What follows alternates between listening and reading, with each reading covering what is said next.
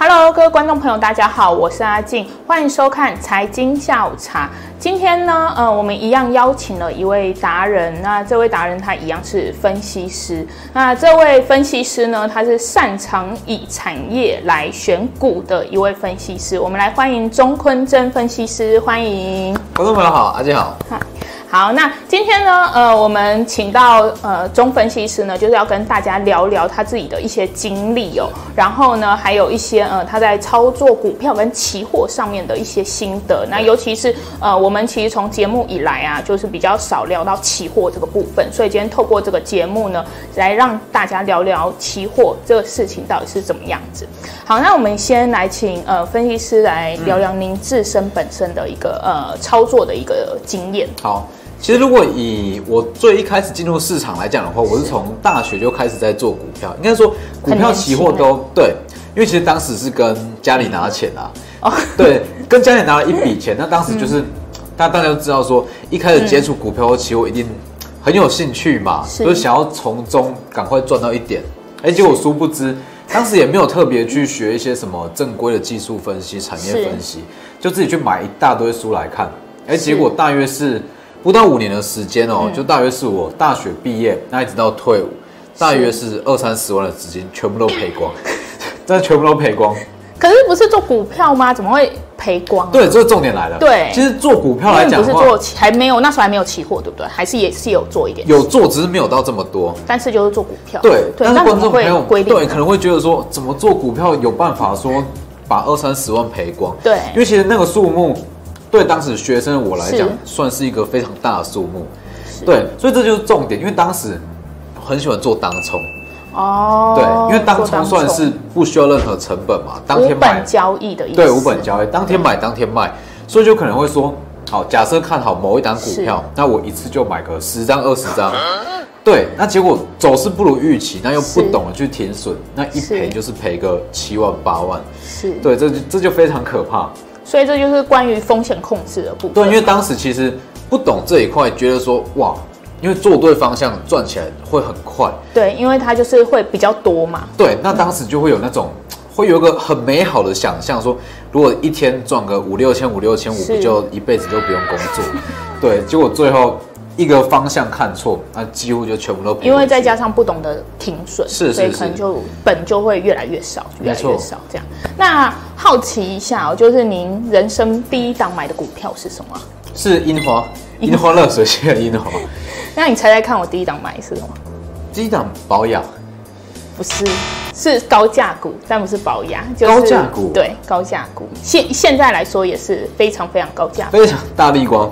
对，我那时候人生买第一张就买大立光，对，而且我记得那个时候好像它一千块吧，很便宜。对，然后我记得最后出脱是在两千六，但因为我那时候没有那么多钱，所以我那时候好像是买零股而已。对，这样，这样也是很厉害。对，第一张股票就懂得买这种绩优。然后第二档就是台积电。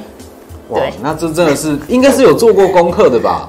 呃，算是有做过功课，可是也算是比较运气好的。我觉得我刚好。在投资这条路上遇到蛮多贵人，然后那个贵人都是正确的方向。哦，是，对，因为如果一般来讲自己自学买股票，通常会去买一些小型的投机股，因为它会很快，对，会很快，对，然后涨也是，比如说一直涨停啊，没错，没错，没错。好好好，那大家都知道，呃，分析师有这样经历，那您这样子的经历啊，就是，呃，就是从中有没有学到什么？其实我觉得说，从中其他什么选股或是看方向这些都不论的话，最重要的是说，在做股票或是做期货都好，绝对不要把杠杆开到太大。是，对，因为可能杠杆开到太大，一个不小心就会超出你可以负荷的亏损，这真的是非常可怕。对，还有说一定要有停损的观念啦。是，对。好，那我，所以我们帮大家统整了一下，所以呃，分析师说大概有三点左右，就是可能请新手要稍微注意。第一个就是要务必要严格的停损，是。然后第二个就是不要杠杆开太大，是。比如说你可能就十呃十几万，然后就去做一口大台期货，类似这样的意思。第三个呢，就是尽量是不要去当冲这样子。嗯。好，那再来呢，呃，我们想要知道说，因为其实。据我所知，您好像有曾经有在法人自营部当过呃交易员嘛？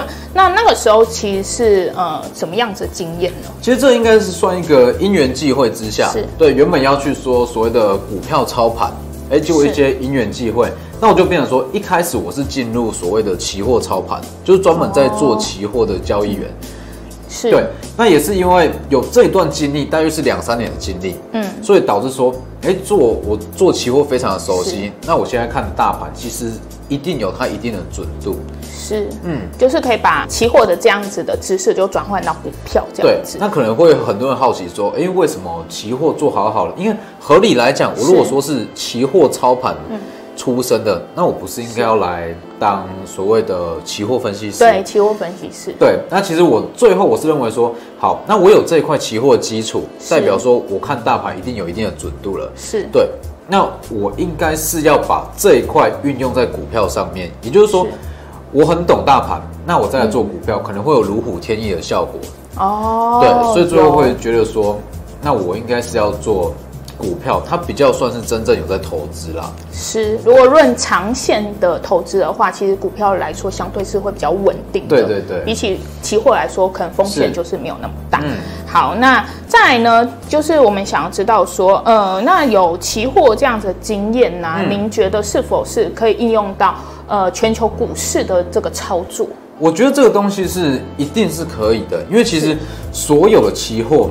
几乎啦，大部分的投资人都是在做所谓的指数期货、台指期、小道琼、纳斯达克，甚至是日经。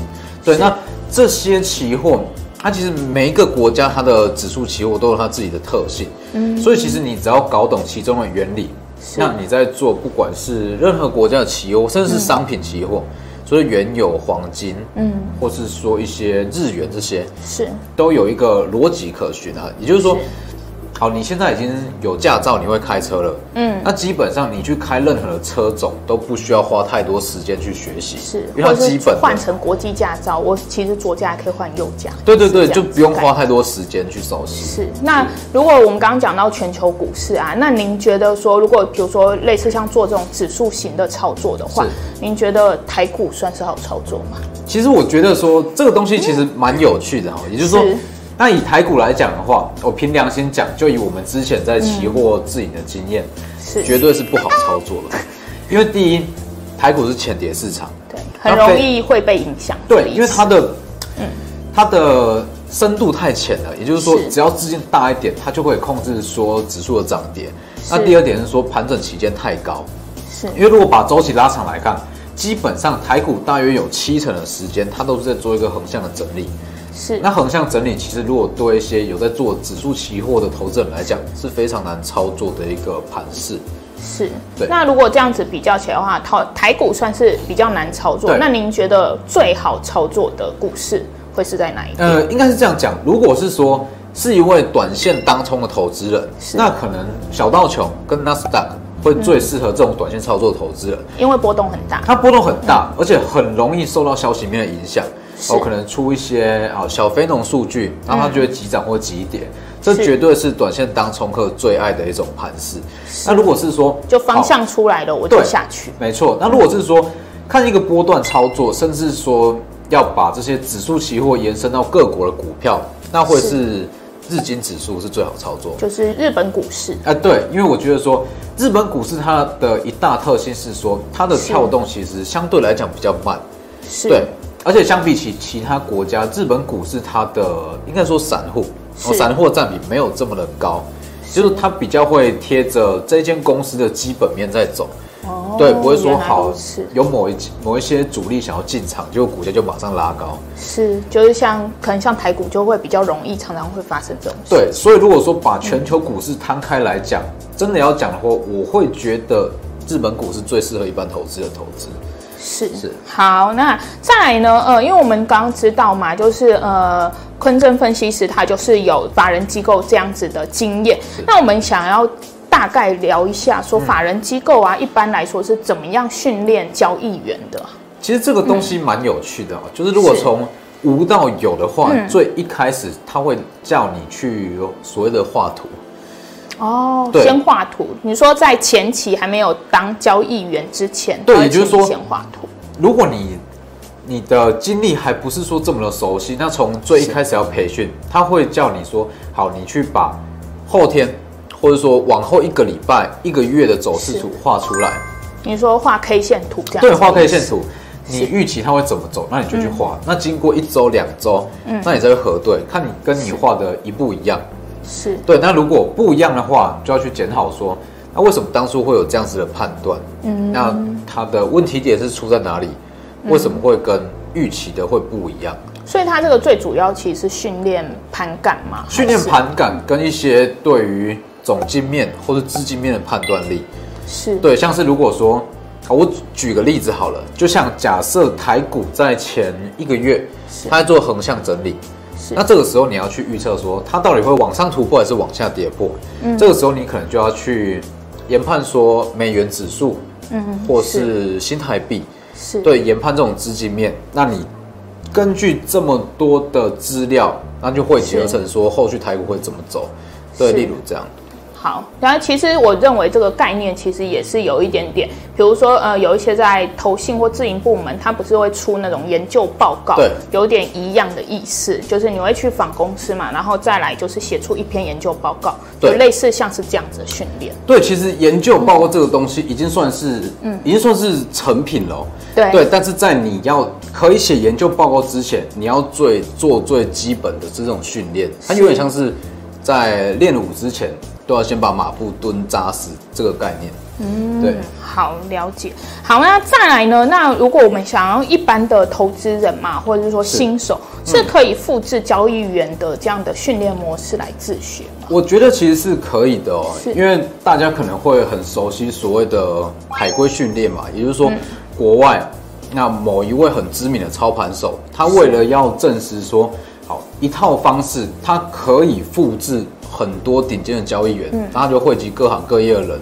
来使用他那一套操盘法，那去做，那最后的结论是还不错。